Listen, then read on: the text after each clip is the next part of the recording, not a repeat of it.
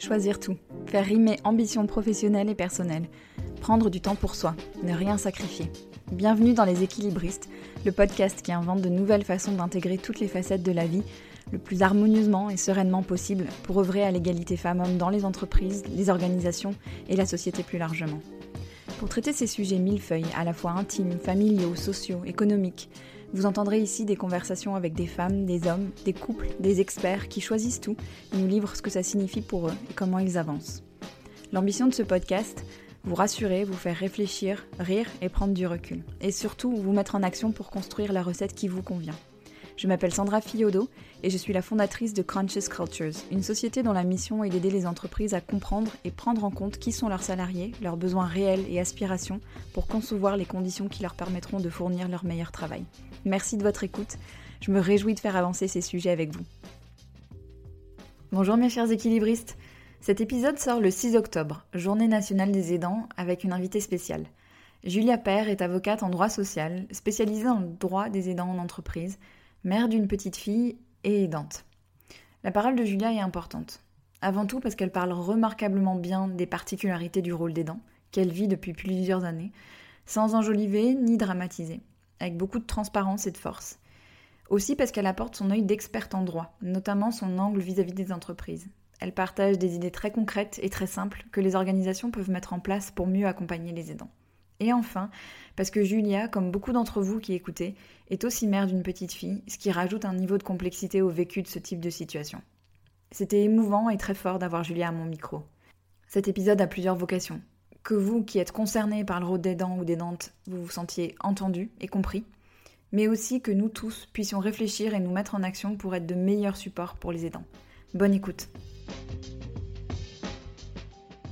Salut Julia, Bonjour Sandra. Merci beaucoup d'être là. Ça fait drôle d'enregistrer ce podcast avec toi. Ça fait 20 ans qu'on se connaît. Je crois, oui. Comme ça. On est là le 4 juin devant un feu de cheminée parce qu'il fait un temps pas possible et pour parler aujourd'hui d'un sujet très important, euh, celui des aidants, parce que c'est ton cas. Euh, tu es aidante et équilibriste, équilibriste avec encore plus de balles que, que d'autres. Donc je voudrais qu'on commence par euh, que tu te présentes peut-être aux, aux, auditeurs et aux auditrices, que tu me racontes un peu euh, ton chemin et, qui tu es.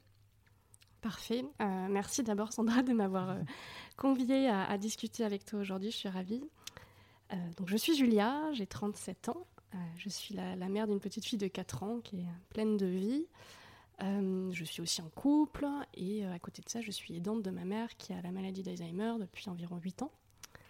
Et, je travaille comme avocate à mon compte en droit social euh, avec une petite expertise particulière en, droit des, des, aidants salariés. Est-ce qu'on on va commencer par des définitions? Parce que le terme d'aidant, il n'est pas forcément clair pour tout le monde et puis il est très vaste en fait. Donc est-ce que tu peux nous expliquer ce qu'est un aidant? Alors tu as raison, le terme d'aidant, euh, on peut aussi retrouver le terme de, on peut utiliser le terme de d'aidant familial ou de proche aidant. Mmh. Euh, il n'y a pas de définition euh, officielle ou euh, légale, on va dire, de, de l'aidant. On va en mmh. trouver plusieurs. Donc moi je vais te donner ma définition. Mmh. un aidant, être un aidant, c'est une personne qui accompagne, qui, qui, aide un proche, que ce soit un enfant, un conjoint ou un parent, ou d'ailleurs toute autre personne de son entourage. Hein, qui, euh, qui a une, une, certaine fragilité, euh, que ce soit euh, un handicap, une maladie, ou en tout cas qui a besoin de soins et d'attention particulière. Mmh. Et c'est l'aider dans les actes de sa vie quotidienne, ça peut être une aide matérielle, une aide aussi morale. et finalement, ça englobe des situations qui sont très différentes, puisque voilà, ça peut être quelques heures d'aide par semaine, ou encore aider quelqu'un 24 heures sur 24. Mmh. voilà, donc c'est très varié comme terme. Et on peut être aidant ponctuel et aidant, parce que j'imagine qu'il y a des périodes aussi, euh, il y a des maladies au long cours, euh, et il y a des maladies un peu plus euh, chroniques ou, enfin, ou, ou, ponctuelles, je veux dire. Euh... Oui, tout à fait, tu as raison. Euh, c'est très juste parce que là, encore une fois, il n'y a pas. C'est toutes les, les, pathologies différentes qu'on ouais. peut avoir, et oui, euh, ça peut être, voilà, par, par exemple, une personne qui va aider son conjoint qui a un cancer, c'est mmh. finalement ça peut être une période en tout cas oui. euh, limitée, on va dire. Euh, et puis ça peut être un enfant qui a un handicap et ça c'est toute une vie. Donc, euh, mm. donc oui, encore une fois, c'est voilà, être aidant, ça peut être ponctuel, ça peut être pour la vie, c'est des situations extrêmement variées. Et, Et du coup, ça concerne mm. beaucoup de monde. puisque quand on le dit comme ça, en fait, on, est tous concernés, bah, soit directement une fois dans sa vie, soit indirectement. voilà. Et je pense que le, le, nombre d'aidants est encore assez mal connu, mais euh, bah D'ailleurs, il n'y a pas de. Enfin, c'est difficile. On n'a pas de stats. Alors, si, il y en a. Euh, si, si, il y en a, mais du coup, les chiffres, euh, je, vais t'en donner, mais c'est difficile de retenir un chiffre, en fait, parce que bah, tout dépend, encore une fois, de ce qu'on entend comme définition de l'aidant. mais là, le, le chiffre qu'on entend souvent, c'est 11 millions de Français qui sont aidants. C'est énorme. C'est énorme. mais écoute, hier, j'ai découvert une nouvelle étude qui vient de sortir euh, qui, euh, de l'Observatoire BPCE qui, euh, elle, relève le chiffre à 15 millions d'aidants. 15 millions 15 millions d'aidants. donc concrètement, ça veut dire, tu vois, si on retient 11 millions, ça veut dire qu'il y a 20% des Français. Si tu es à 15, ça veut dire que tu as 29% des Français qui le sont. Alors c'est qu'ils sont aujourd'hui ou qu'ils l'ont été. Hein, c'est voilà, toutes les situations sont possibles qu'ils l'ont été à un moment. Donc c'est vraiment beaucoup de monde. Ouais, c'est vraiment beaucoup de monde. Ça a été quoi ton... Est-ce que tu peux nous parler de ton expérience à toi, des dentes? Des dentes et de maman parce que parce que voilà il est là-dedans. Ouais, bien sûr. Alors, euh, alors donc, comme tu le dis, voilà, c'est mm. mon expérience à moi qui est, qui, qui, qui est sûrement très différente de, de celle des, autres aidants. Alors déjà, moi, ce que je voudrais dire, c'est que moi, je suis pas seule. Hein, je suis pas la, seule aidante de, de ma mère. Voilà, mm. on, a, on, est plusieurs dans la famille. Euh, puis il y a aussi des professionnels qui nous aident. Hein. Mm.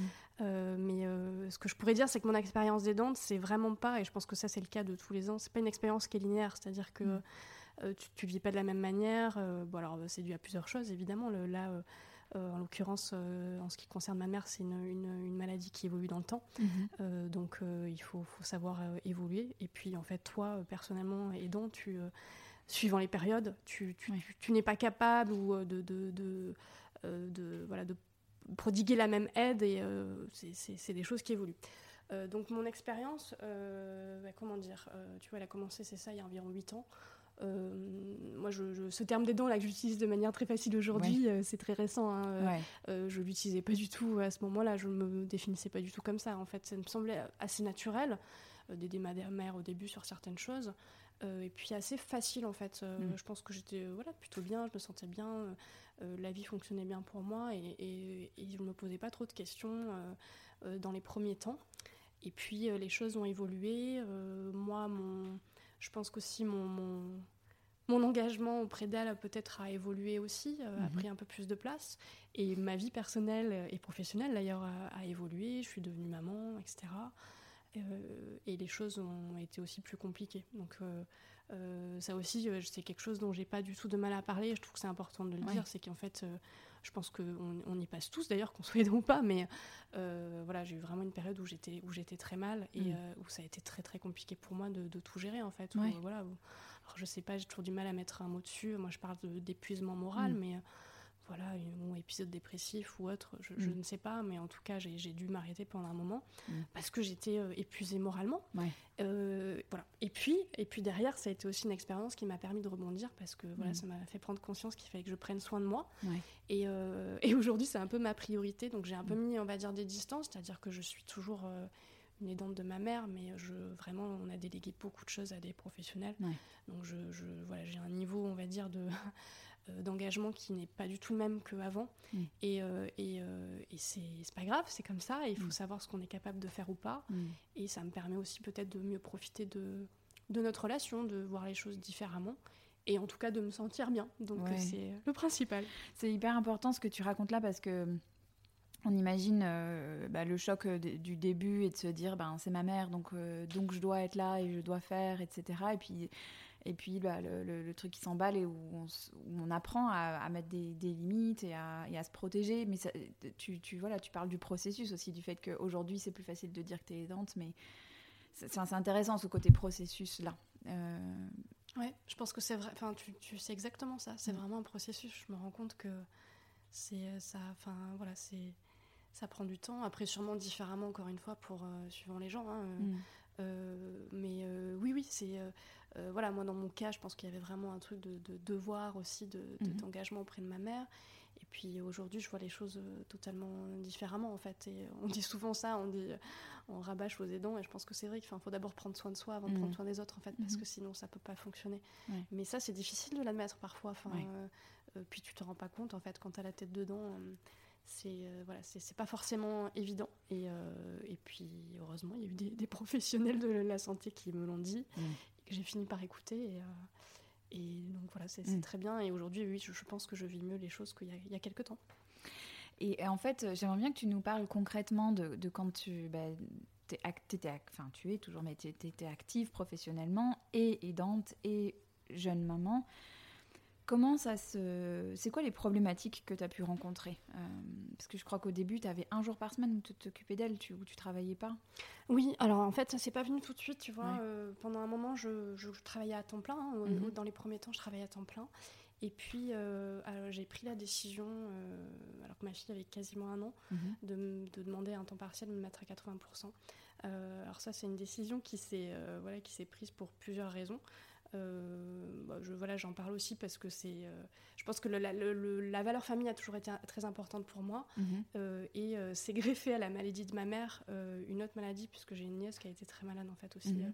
à cette période-là, il y a une petite mhm. fille qui avait 5 ans, donc ça, ça a chamboulé beaucoup de choses et tout ça en même temps. J'étais enceinte, j'ai eu Manon et puis ma mère, voilà, on a toujours suivi les choses. Et, euh, et, euh, cette petite fille, ma nièce, qui a été euh, très très malade. Mhm. et, et, donc une fois que ça, ça c'est voilà que ça allait mieux parce mhm. qu'elle va mieux. je me suis dit bah en fait il faut voilà il faut que je profite de ma famille mhm. en fait donc c'est ce qui m'a décidé à, à, donc demander un 80% pour passer du temps avec elle tant que les choses étaient encore possibles en tout cas qu'il y avait encore une communication donc j'ai fait ça j'ai fait cette demande et euh, bah, en fait, je crois que c'est la première fois d'ailleurs que j'en parlais à, voilà, à mon mm. boss, qui, euh, je pense, n'était pas au courant de la situation. Et, euh, j'appréhendais beaucoup de, le dire. je me sentais un peu en situation de faiblesse. Puis être à temps partiel, c'est pas forcément quelque chose qui est très, qui était utilisé, je pense même aujourd'hui dans, la boîte dans laquelle j'étais. donc voilà, j'avais mis beaucoup de pincettes. Et puis finalement, ça a été, voilà, il n'y a, pas eu de difficulté. Hein. On m'a tout de suite dit non, non, mais il n'y a pas de problème. Donc j'ai pris ce temps. Je travaillais pas les mercredis. Et donc c'était un temps, ma, mm. fille était quand même un bébé, hein. mm. euh, mais c'était pas un temps que je prenais pour elle, c'était mm. un temps que je prenais pour ma mère. Et puis en fin de journée, euh, j'allais euh, récupérer ma fille, etc. Quoi, tu vois, mais il y avait ça. et donc du coup, oui, tu me parlais des, difficultés, c'est ça que j'ai pu rencontrer. Ouais. Euh, des problématiques, ouais. comment tu t'organisais, tout ça. Hmm. Euh, bah, du coup, j'essayais sur ces mercredis de faire un maximum de choses pour ma mère, passer hmm. du temps pour elle, etc. Sauf qu'en fait, c'est pas, ça marche pas comme ça. Hmm. En fait, les problématiques que tu retrouves, euh, alors qui sont les miennes, mais que je pense d'autres aidants peuvent connaître aussi à différents niveaux, euh, c'est que, euh, voilà, toi, toi tu, l'as très bien dit euh, dans ton podcast et autres, qu'il n'y a pas la vie pro, la vie perso, en mm. fait, il y a la vie. Et en fait, quand tu es aidant, c'est exactement ça. C'est-à-dire mm. que, mais d'un point de vue très pratique, tu peux pas cloisonner les choses, mm. puisque tu dois organiser un paquet de choses qui, en fait, ne peuvent se faire que pendant le temps de travail.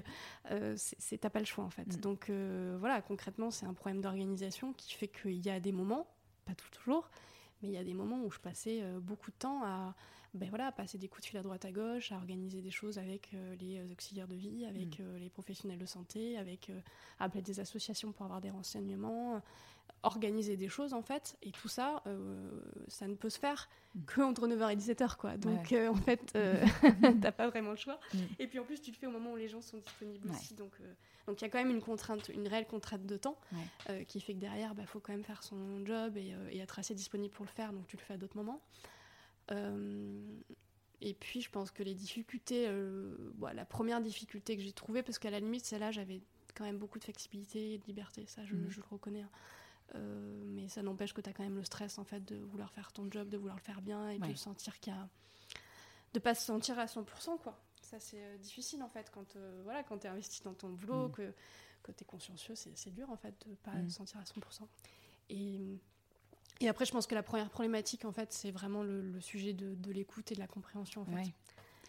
Euh, à savoir qu'effectivement, je pense que tu as, vraiment besoin, quand tu es dans cette situation-là, de, de pouvoir en parler, de, de bah, en tout cas d'avoir l'impression qu'on comprend ta situation qui est quand même pas celle de tout le monde en fait, même si euh, les gens, chacun a ses euh, mm. sujets hein, de vie, hein, c'est pas ça. Mais cet investissement-là, il est à la fois en termes de temps, on l'a dit, mm. il, est, moral, il, est, enfin, il est plein de choses. Quoi. Et, et, du coup, c'est vrai que juste avoir une écoute de la part de la direction, c'est quand même important. Et ça, malheureusement, je ne l'ai pas forcément ressenti.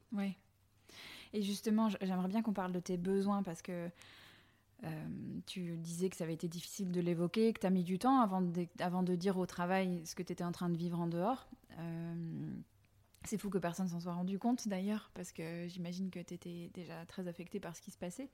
Euh, de quoi tu aurais eu besoin en fait? Qu'est-ce qui t'aurait qu'est-ce qui t'aurait aidé? Mmh. Euh, alors c'est vrai que j'ai mis du temps à en parler, mais après je pense que j'en avais déjà parlé, tu vois, même en termes chronologiques, j'ai du mal à me rappeler tout, mais mm. euh, j'en ai parlé, je pense, assez, enfin, assez rapidement à notamment euh, ma manager d'époque qui, qui, est une amie aujourd'hui, mm-hmm. voilà, et à quelques autres collègues parce que j'avais besoin d'un appui. Enfin, en fait, et bah d'ailleurs, je les en remercie parce qu'ils ont été eux d'une écoute incroyable mm. et c'était une nécessité. Enfin, je mm. pense que j'aurais pas réussi à tenir si j'avais pas eu des gens sur place à qui je pouvais parler parce que il fallait que de temps en temps ça sorte, ce qui ne devait pas être facile pour eux, parce que euh, euh, écouter et euh, voilà, entendre parfois ces sujets-là, on n'a pas envie, et puis on ne sent pas prêt en fait. Donc je pense que c'était aussi difficile pour eux. mais voilà, qu'est-ce que, qu'est-ce que, de quoi j'aurais besoin? Bah, Je pense, oui, c'est ça, un espèce de temps, un espèce de dialogue en fait. Euh, pour moi, c'est la première chose que je dis. Voilà, euh, s'il y a des entreprises qui nous écoutent, euh, je pense qu'il y a vraiment un tas de mesures qui, existent et qui en fait sont pas des mesures coûteuses. Les premières qui existent, c'est pas des mesures qui sont coûteuses.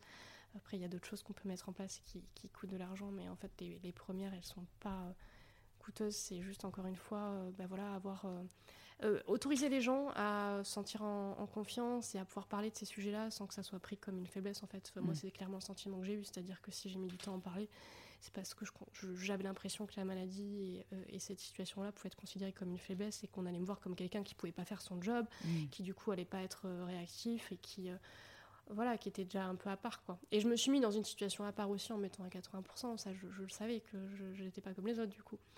Euh, et je pense que ça, ça passe déjà par euh, bah, peut-être que euh, les personnes qui sont au-dessus de nous, la direction, etc., eux aussi se, se montrent comme, mm. voilà, comme vulnérables, comme ces mm. mots-là qu'on entend beaucoup en ce moment, mais mm. en tout cas qui parce que la vérité, c'est que c'est des gens à qui ça aussi est déjà arrivé, je pense, ou ça leur arrivera si c'est pas le cas. Alors pourquoi ne pas voilà, ne, mm. ne, jamais parler de la maladie, de, de, difficultés qu'on peut rencontrer dans sa vie personnelle, ça laisse penser que tout le monde est très fort et que c'est super. Et du coup, on s'autorise pas, nous, à, à, parler de ça. Donc, je pense que ça, c'était vraiment la première chose. Et après, euh, voilà, juste me laisser euh, en parler euh, un petit peu de temps en temps et peut-être prendre des nouvelles. C'est bien aussi prendre des nouvelles. Ouais, c'est bien de prendre des nouvelles. Et justement, tu vois, tu, mets le doigt sur un truc vachement euh, important. Là, tu l'as dit, euh, c'était peut-être pas facile pour ceux qui t'ont vraiment écouté au début, c'était peut-être pas facile pour eux. Euh, ce que je vois autour de moi, et puis même pour l'avoir vécu, c'est c'est la difficulté parfois pour les gens de poser des questions, même quand ils sentent que ça va, que ça va pas, même quand ils sentent que ça va pas, euh, d'oser s'immiscer. Tu sais, on a, en plus, mhm. c'est très français aussi, je pense, une sorte de pudeur de dire oui, bon, je vois qu'elle a pas l'air d'aller bien, mais ça me regarde pas, j'ai pas envie de remuer le couteau dans la plaie. Euh, ça part parfois d'une bonne intention, même si très maladroite.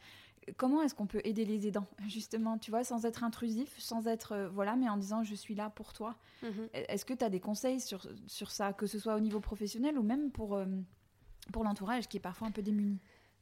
Oui, alors ça c'est euh, un vrai sujet. Euh, pour tout te dire, j'ai même suivi en fait un atelier totalement passionnant sur ça, euh, mm. comme quoi c'est vraiment, voilà, c'est une vraie problématique. Finalement, d'un côté, il y a les aidants et d'ailleurs toute personne qui ne sait, pas comment demander de l'aide, mm.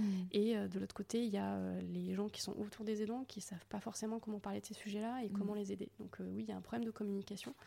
Je pense qu'en fait, il faut se dire que, et ça aussi, je l'ai appris avec le temps, hein, que ce soit pour moi ou pour d'autres personnes qui, euh, qui, sont aussi aidants, c'est qu'en en fait, il faut pas. Euh, je pense que cette appréhension de oh là, c'est sa vie perso, en fait, on ne mm. vous le rapprochera jamais. C'est évidemment, il faut pas mettre.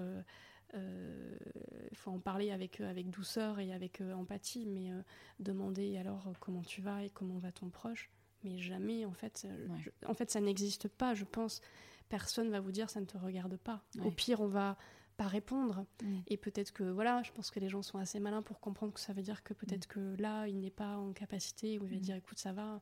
et ne pas en dire plus. Et ça s'arrête. Ça ne veut pas dire que qu'on n'a pas fait ce qu'il fallait. Je pense que dans, dans, tous les cas, tendre une main et prendre des nouvelles, ça ne sera jamais mal perçu. Voilà. Après, il faut le faire de cette manière-là. Il faut le faire encore une fois avec euh, avec douceur et ne pas euh, forcément. Euh, quand on parle de la maladie, parfois les gens peuvent être un peu maladroits et poser des questions assez directes en fait. Où là, mm. faut faire doucement, mais. Mais, et en tout cas, si vous avez, voilà, je pense que si les gens ont envie d'aider, des, des, gens qui sont dans leur entourage et qui sont dans cette situation, il ne faut pas hésiter à le faire. Et ce que j'ai retenu de ce fameux atelier que j'ai suivi, c'est que il faut, euh, il faut hum, proposer une aide concrète en fait. Ça mm. ne sert à rien malheureusement d'aller voir quelqu'un et lui dire écoute, euh, si tu as besoin de quelque chose, euh, n'hésite pas parce qu'en en fait, on va jamais oser parce qu'on ne sait pas ce que les gens ils sont capables de faire, on ne sait pas si on dit ça en l'air. Ça peut être voilà, des, aides concrètes comme tu sais, si tu as vraiment besoin de parler, n'hésite pas, là j'ai du temps, mm. tu peux m'appeler à telle heure. Mm. C'est, ça peut être effectivement donner des pages horaires où on est disponible pour discuter. Ça peut être des choses très concrètes euh, comme euh, bah, euh, tiens, je vais faire des courses, est-ce que je peux te faire tes courses? Mm. Est-ce que voilà, pour notamment mm. pour des parents, par exemple, d'enfants qui sont dans des situations de handicap fragilisés, mm. etc. apporter cette aide, elle est essentielle et c'est vraiment des petites choses ou accompagner les gens aux rendez-vous médicaux pour pas qu'ils soient seuls. Et c'est pas c'est pas forcément un investissement en termes de temps qui est énorme, mais je pense que c'est vraiment essayer d'être à l'écoute et, et de pas non plus, si on vous dit non, de pas forcément fermer la porte parce que mm. peut-être que bah, la demande elle n'était pas adaptée, peut-être que. Mais euh, voilà, c'est. Mm.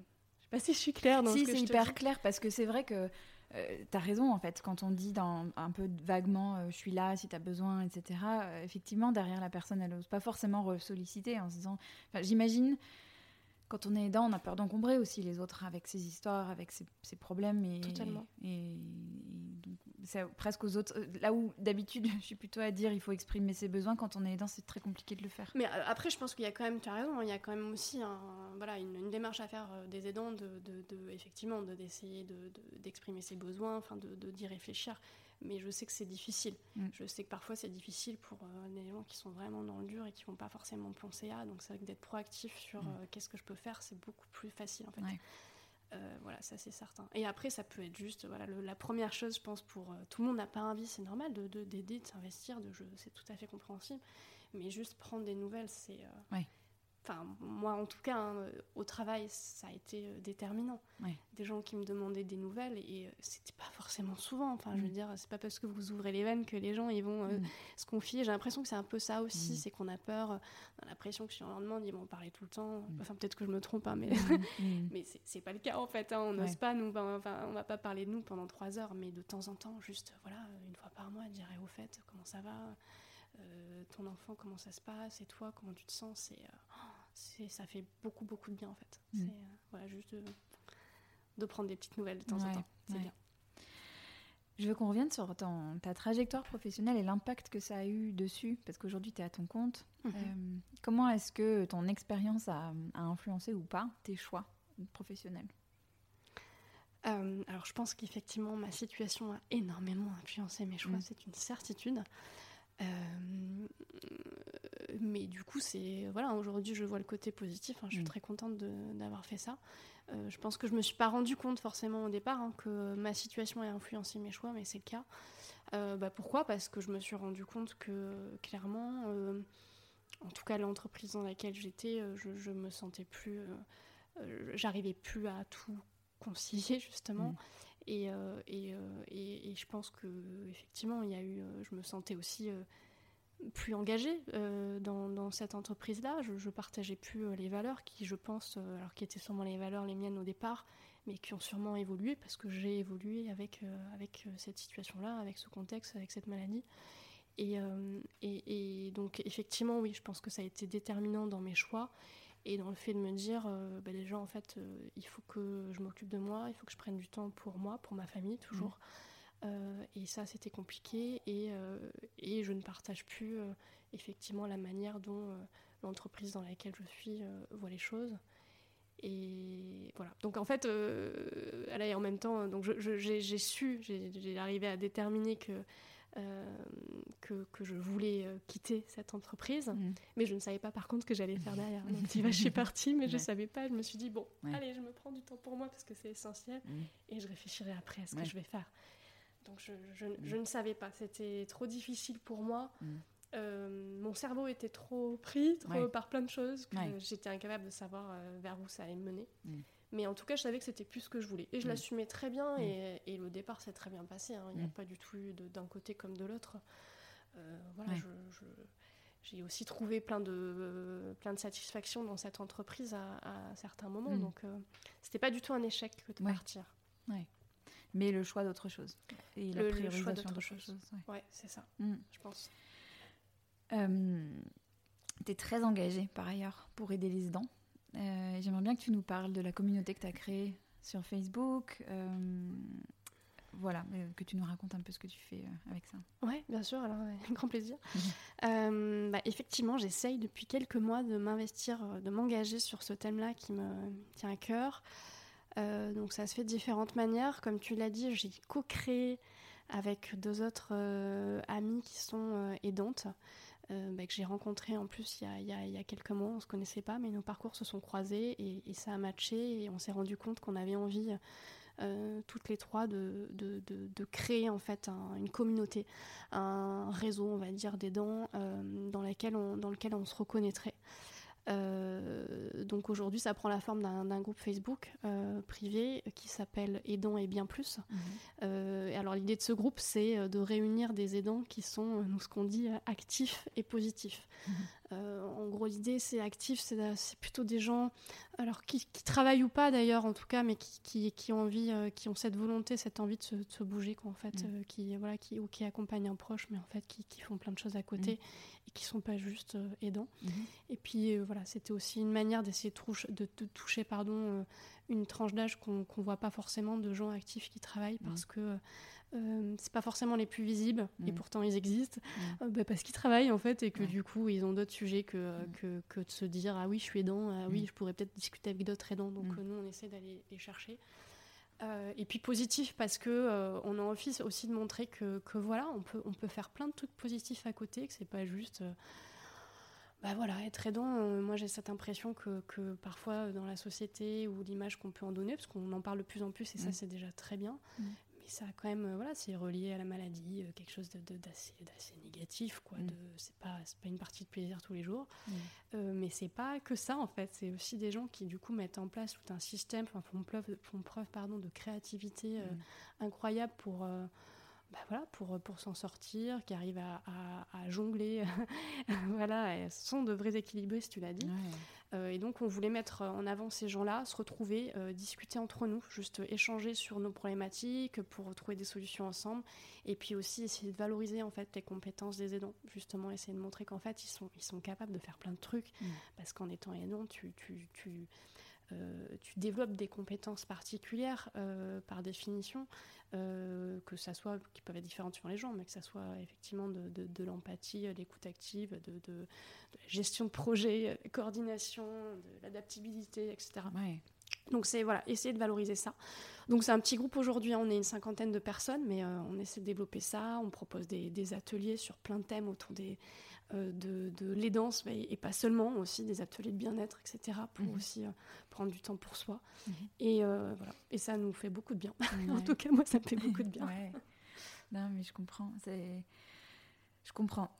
Et, et, en fait, je me dis, mais ça doit être un, un sacré travail parce que, on l'a dit, la, situation des aidants peut être tellement différente. d'arriver à fédérer des gens qui vivent des choses très différentes, j'imagine, ça doit être un... C'est un, un gros défi, quoi. Alors oui, tu as raison, euh, parce que voilà, moi je garde toujours en tête qu'on a tous des situations qui sont très variées. Mm. Euh, je me compare pas du tout à voilà des parents d'un enfant, par exemple malade pour et ou euh, voilà, qui, a un fort handicap. Enfin, c'est mm-hmm. pour moi c'est totalement différent. Mm-hmm. donc effectivement, il faut avoir cette nuance là aussi quand on en parle. Après nous, on essaye de pas forcément rentrer dans il y a souvent il y a d'autres communautés hein, qui existent mm-hmm. des dents et qui sont aussi très très utiles. Hein. Et il y a aussi des, des, des réseaux d'aidants ou des associations qui existent pour des, pathologies particulières, donc là qui vont vraiment aider et qui vont être adaptées pour mhm. trouver des solutions sur telle pathologie, mhm. sur tel handicap. Donc nous, c'est pas forcément sur ce créneau-là qu'on est, c'est plus essayer d'échanger parce qu'en fait, on se rend compte que, que, voilà, on a quand même des problématiques qui sont très, très communes, même si les niveaux sont pas les mêmes, même si. Et puis on le fait aussi, c'est ça qui est important euh, que j'ai pas dit, c'est qu'on essaie de le faire avec légèreté et humour aussi en fait, et ça nous fait beaucoup de bien d'en rire un peu quoi. De, Parfois, alors ça peut être l'humour, euh, euh, voilà, un humour un peu décalé, mais de, ça fait du bien en fait de, de, rigoler aussi de ça quoi, de mm. temps en temps. Je comprends bien. Je veux bien que tu nous reparles maintenant de ton activité professionnelle d'aujourd'hui parce que tu es engagée dans cette communauté, ce groupe Facebook et tu as pivoté ton activité mm-hmm. vers euh, bah, l'accompagnement des aidants et puis l'accompagnement des gens qui sont en, décalage, en souffrance aussi au travail. Euh, est-ce que tu peux nous parler de ça et de comment tu les, comment tu les aides? Oui, écoute, euh, effectivement, je pense que j'avais vraiment cette envie de. Enfin, c'est venu au fur et à mesure, hein, comme je mmh. t'ai dit, j'ai quitté mon job, je ne savais pas mmh. trop vers quoi j'allais me lancer. Donc, ça se fait un peu au fur et à mesure. et donc, voilà, je, me suis installée comme à mon compte, donc comme toujours comme avocate, toujours mmh. en, droit du travail. Et donc, effectivement, j'essaie je, d'aider, de, d'écouter et d'accompagner alors à la fois les entreprises et les salariés. C'est vraiment, j'essaie d'agir sur ces deux volets parce que les deux volets sont importants, euh, sur tous les sujets de droit du travail et aussi avec un, donc une, particularité sur le, droit des aidants salariés. Mmh. Euh, euh, pourquoi euh, Alors Parce que d'un point de vue salarié, euh, j'estime que c'est très important d'informer en fait que les salariés aidants soient informés de leurs droits parce qu'ils en ont en fait. Mmh. Et, malheureusement en fait on les connaît peu. Mais moi qui étais aidante et avocate en droit du travail, je me suis rendu compte qu'en fait je m'étais pas renseignée, j'ai mis beaucoup de temps à le faire. Mmh. donc voilà, donc sachez qu'il y a quand même des choses qui existent, même si c'est encore, voilà, c'est encore assez, assez faible. Mais c'est quand même important de se dire, mais non, mais en fait, il y a quand même des choses qui existent. J'ai des droits, c'est mm. bien de se le dire. Euh, et l'employeur a certaines obligations aussi, inversement. Mm-hmm. Et, euh, et, donc voilà, il y, y, a ce volet-là. Euh, il y a ce volet aussi auprès des entreprises qui me paraît essentiel, qui est aussi de, de les accompagner, de leur proposer des ateliers, des formations sur ces sujets-là pour mais voilà, qu'ils apprennent eux aussi qu'il euh, y, a, il existe des, obligations particulières à destination des salariés aidants. Mmh. Et c'est aussi euh, une démarche plus globale. Hein, parce que je travaille avec des, partenaires sur, sur ces sujets-là, et notamment les, deux personnes, mmh. euh, Sigrid et Marina, avec qui, avec qui j'ai co-créé le, groupe Facebook, mmh. qui, elles, travaillent sur ce volet, et plus d'un point de vue RH, sur le volet de valorisation des aidants en entreprise. Donc, il y a des, actions de, de, formation, de sensibilisation, d'information, de savoir qu'est-ce que c'est être un aidant au sein d'entreprise, de former les managers, comment se comporter face bah à des aidants salariés, parce qu'on ne le sait pas forcément. Euh, donc ça, c'est euh, voilà, c'est important. Et puis tu l'as dit, euh, plus globalement, mon accompagnement auprès des salariés en souffrance, c'est donc non seulement auprès des aidants, mais aussi de, de, de, salariés qui ne sont pas forcément aidants, mais qui vont rencontrer des problématiques, que ce soit d'épuisement, de, burn-out ou de, mhm. harcèlement, que on retrouve une, une, souffrance qui est évidemment à des niveaux différents et différentes, mais en tout cas qui, qui existe et donc voilà, j'essaie au mieux de les écouter et les aiguiller d'un point de vue juridique sur ce qui peut être bon pour eux, quoi. Mm-hmm. Euh, et puis trouver une solution euh, amiable si possible et qui, qui euh, la, la, plus, la plus douce possible pour eux. Et, essayer de garder aussi une communication avec l'employeur qui me paraît être essentielle. Mm. Ouais. Et est-ce que tu peux nous donner, parce que tu en as un peu tu en as un peu parlé tout à l'heure, et puis là, mais euh, tu vois, concrètement, qu'est-ce que les entreprises peuvent faire aujourd'hui pour, euh, pour aider les aidants Alors, qu'est-ce qu'elles peuvent faire? Je pense que déjà, la, première chose, c'est vraiment euh, bah, essayer de comprendre ce thème-là, parce qu'il y a plein d'entreprises qui n'ont pas mm. du tout, pour l'instant, qui ne sont pas emparées de ce thème-là, parce mm. que bah, le considèrent comme secondaire ou elles l'ont pas forcément identifié, on va se dire on n'est pas concerné. Alors là, mm. je, déjà première chose en fait, bah, si les entreprises sont toutes concernées, parce qu'il faut considérer qu'il y a euh, environ 20% des salariés qui sont aidants, mm. donc en fait vous en avez obligatoirement au sein de vos entreprises. Mm. Et puis là, ça concerne tout le monde, hein. ça concerne euh, des, aussi des cadres dirigeants. Enfin. Euh, donc ça, c'est la première chose à savoir. Et, la deuxième, des actions très simples. Déjà, j'en ai parlé, c'est instaurer des, des, des lieux d'écoute en fait. Enfin, euh, donc ça, passe par euh, comprendre. Donc il y a vraiment de l'information à faire auprès de, au sein de l'entreprise, que ce soit de la direction, de, des managers, mais aussi de tous les salariés, mhm. Pour que les salariés eux-mêmes s'identifient comme aidants, parce que Mm. malheureusement, ils ne savent pas forcément et ils ne se rendent pas compte qu'ils sont dans cette situation. Et, euh, et euh, sauf que l'identifier, ça va permettre derrière de déclencher euh, des mécanismes, on va pouvoir bah, l'aider dans cette situation et, et, et, c'est très profitable à l'entreprise aussi en fait, hein, que, que les salariés se sentent mieux, qu'ils soient investis dans leur travail, c'est c'est important. Euh, donc du coup, c'est des, des- des lieux d'écoute, donc ça peut être, euh, il y a certaines entreprises, entreprises par exemple qui ont mis en place des, des référents, je Mhm. trouve ça super, Mhm. Euh, des, des référents en fait, à savoir des personnes qui vont, qui sont formées à ça, mais qui sont formées à écouter les autres en fait, et qui vont leur permettre de, voilà, de, de, de- ben voilà, de parler de temps en temps. Il y a aussi des réseaux qui existent dans les grandes entreprises. Il y a des réseaux qui ont été créés, ben voilà, des espèces de groupes de parole un peu autour de, de l'aidance.